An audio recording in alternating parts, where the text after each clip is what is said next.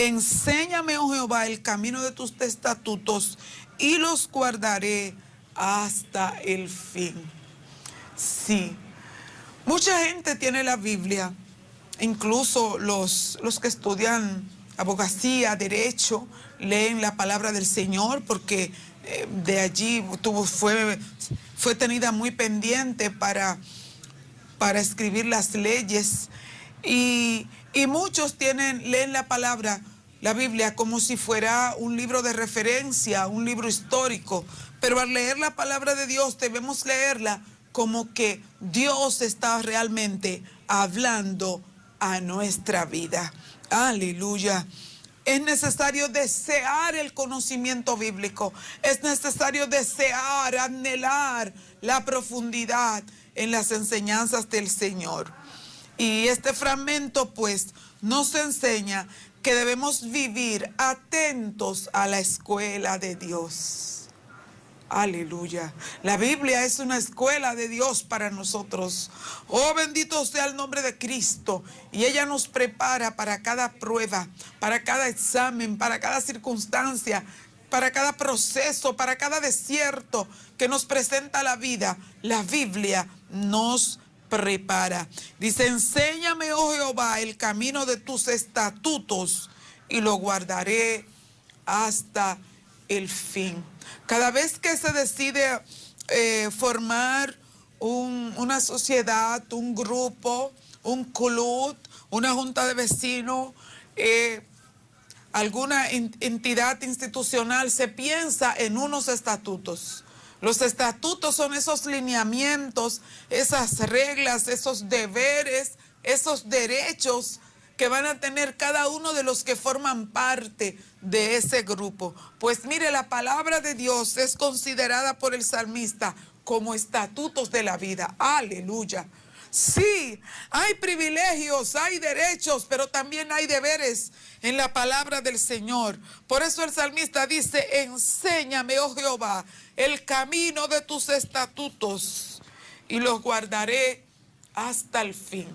En esas reuniones cuando alguien viola los estatutos, en las juntas de vecinos, en, los gremios, eh, por, por, carreras, por, por trabajos, el que no se somete a, a las normas, a los estatutos establecidos en cada una de esas empresas, instituciones o clubes, hay sanciones, hay sanciones que, que se le aplica al que viola. Eh, esos estatutos. Pues mire, la palabra de Dios es considerada como estatutos de vida. Oh, gloria al nombre del Señor para siempre. Todos los días de nuestra vida debemos desear, debemos anhelar el consejo de Dios para nuestra vida. Y Él dice, y lo guardaré hasta el fin. Y debe ser el anhelo de cada uno de los seres humanos guardar la palabra de Dios. Y cuando se refiere a guardar, lo hemos dicho otras veces, no se refiere a meter la Biblia en una cajita, no se refiere a hacerle un, un monumento a la Biblia, como he oído algunas entidades de la ciudad hablando de hacer un monumento a la Biblia. Creo que a veces el monumento más importante que podríamos hacerle a la Biblia es leerla y practicarla. Oh, si nuestras autoridades leyeran la palabra y la aplicaran, cuántas bendiciones habría en nuestra provincia, en nuestra ciudad. Así que creo que más que un monumento a la Biblia, es interesantísimo que esas entidades que rigen la provincia, que rigen el municipio, la ciudad, puedan, puedan dedicarse al estudio de la palabra del Señor y a la obediencia a cada uno de los estatutos descritos en ella. Alabado sea el nombre del Señor. Sigue diciendo, inclina mi corazón a tus testimonios y no a la avaricia. ¿Qué es la avaricia? Es el deseo desordenado de adquirir bienes. Y a veces ese deseo desordenado de adquirir bienes, de adquirir posiciones, a veces nos hace perder el amor por el prójimo. Y a veces no nos importa que sea pisando encima de las caras, de las caras de los demás, que podamos alcanzar posiciones o, alguna remuneración o algún reconocimiento. No nos importa a quién tengamos a veces que pasarle por encima. Y a veces a la gente no les importa eh, pisar, tirar por el suelo los preceptos bíblicos con tal de agradar a X grupo determinado. Y qué pena, qué triste, que por obtener bagatelas de la vida tengamos en poco los estatutos y principios que Dios ha establecido en su santa y bendita palabra. A veces por estar bien con ciertos grupos, omitimos, aleluya, los preceptos que conocemos que están establecidos en la palabra. A veces por, por poder adquirir los aplausos de la gente, entonces tiramos por el suelo la santa palabra del Señor y el sacrificio de Cristo. Y eso puede ser muy doloroso a la corta o a la larga de nuestra vida. Nadie ha puesto en poco el sacrificio de Cristo en la cruz del Calvario y le ha ido bien. Nadie. Nadie ha pasado por alto la palabra del Dios Todopoderoso y le ha ido bien. Nadie. Aunque aparentemente la gente a veces muestra un éxito, pero un éxito que es como como los, los bizcochos que hacen ahora para muchas bodas, camuflaje.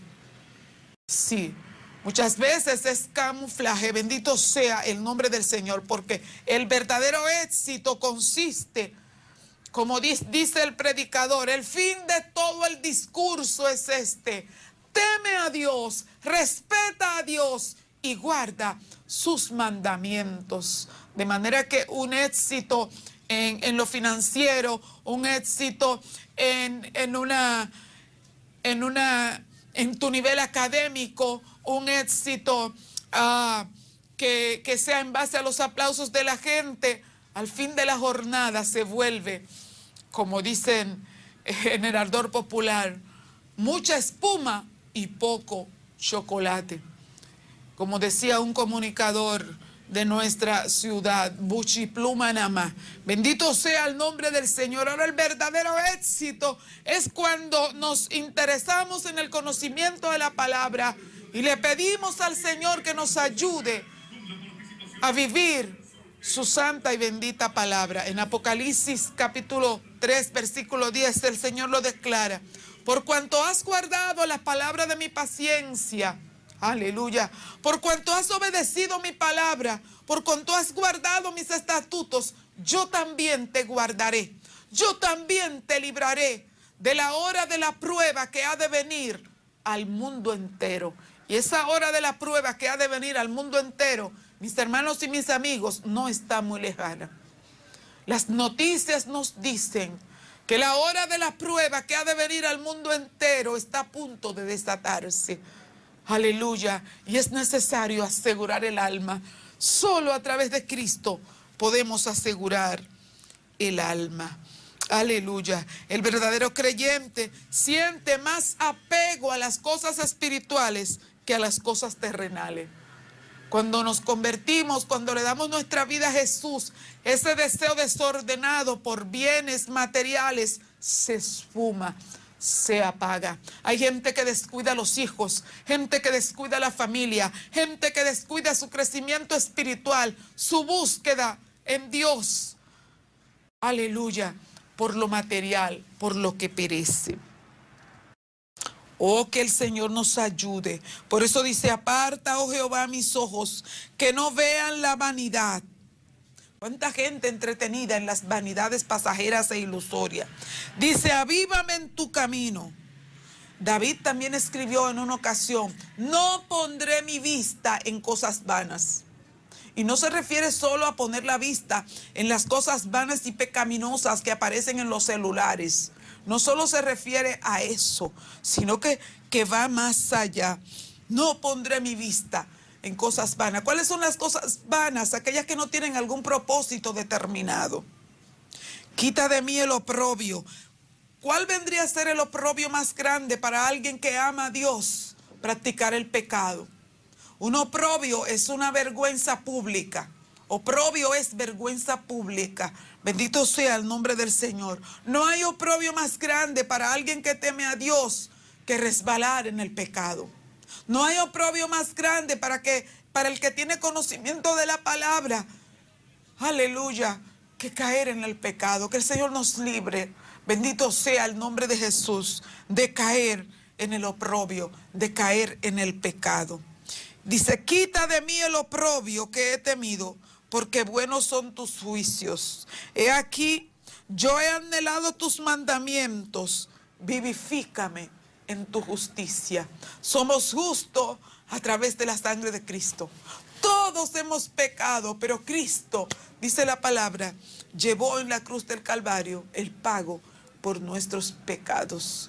Pero es necesario, aleluya, que vivamos compelidos a vivir para agradarle a Él todos los días de nuestra vida. Mi amigo, mi hermano, ojalá que desde hoy en adelante señales un tiempo para leer la palabra de Dios, para compartir con tus hijos la palabra de Dios, con tus amigos, con tus vecinos, compartir la palabra del Señor. Es la palabra de Dios la que nos señala, aleluya, cómo, cómo llegar al reino de Dios, cómo alcanzar la paz del perdón, cómo volver en amistad con nuestro Padre Celestial. A veces la gente dice, yo amo a Dios. Sí, nosotros amamos a Cristo, el Hijo de Dios, pero al pensar en asunto de salvación, no se sienten, no sienten que Jesucristo es suficiente para limpiar nuestros pecados aleluya, y para hallarnos acepto delante del Padre.